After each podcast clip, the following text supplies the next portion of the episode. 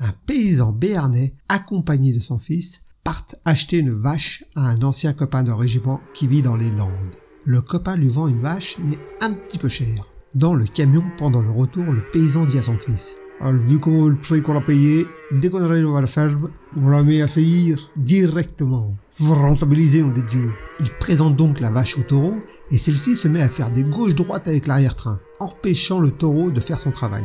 Le voisin qui passe par là dit au paysan.